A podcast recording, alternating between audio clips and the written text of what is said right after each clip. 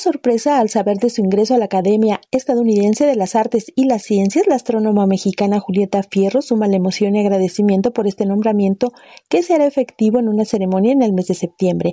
En charla con Radio Educación explica por qué en un primer momento no lo creyó, incluso pensó era una noticia falsa. Pues de verdad pensé que era una noticia falsa bueno, ya vi la página de la academia y las tantas felicitaciones y eventos que va a haber allá e invitaciones varias que ya, ya me cayó el 20. ¿Por qué no lo creyó, doctora? Bueno, porque yo, yo hago divulgación de la ciencia y en general, eh, pues para las ciencias duras, pues lo importante es hacer investigación. Y por supuesto que hay multitud de, divulgadores de la ciencia muy destacados en Estados Unidos. Sagan es el prototipo. Pero, pero en este caso, bueno, pues fue una mexicana y qué maravilla.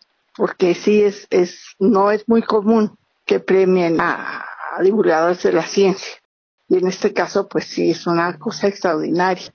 Es bueno para mí, para la UNAM y pues para, para México y es que es la primera mexicana en ingresar a esta organización dedicada a la enseñanza y el avance del conocimiento fundada en 1780, con sede en Cambridge, con lo que se suma a los 14 connacionales, entre ellos José Sarucán y Marcos Moschinsky, además de personajes como Albert Einstein y Charles Darwin. Uno tiene que mandar una carta de, de aceptación a la universidad y hay un muro muy grande donde cuelgan todas las cartas de los nuevos miembros lo cual es un honor, pero no te puedes imaginar de qué magnitud.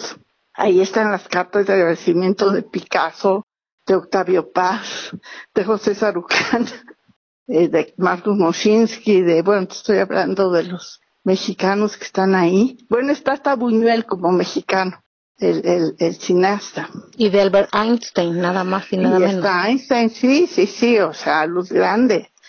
Así es que pues es bastante intimidante.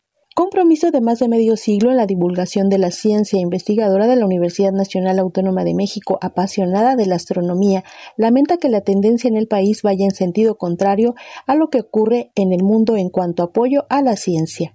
El mundo más próspero pues se está apoyando en las ciencias básicas, ciencias como la astronomía, porque las ciencias básicas son los pilares donde se apoyan las ciencias aplicadas, la medicina, los escenarios para batir la pobreza, las nuevas tecnologías. Es decir, sin ciencia básica no hay desarrollo tecnológico ni productos que beneficien a millones. Y esto, eh, pues, en el régimen actual no, no, no se entiende se descalifica a los científicos, se descalifica a los industriales y esto pues nos parece a los científicos muy grave.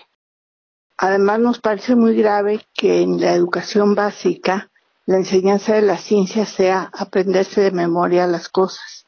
La ciencia es todo lo contrario, la ciencia tiene que ser lógica y se aprende solita porque detrás de eso es nada más pensar, disfrutar, entender a la naturaleza.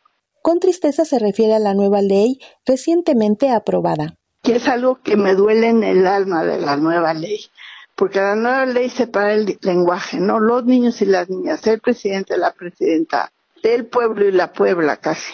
Pero no hay ni una sola acción para facilitarle a las mujeres que estudien ciencia y que se dediquen a la investigación científica. Ni una sola sigue esta ridiculez de que si se embaraza una chica le quitan la beca. En fin, es una cosa espantosa. Para Radio Educación, Alejandra Leal Miranda.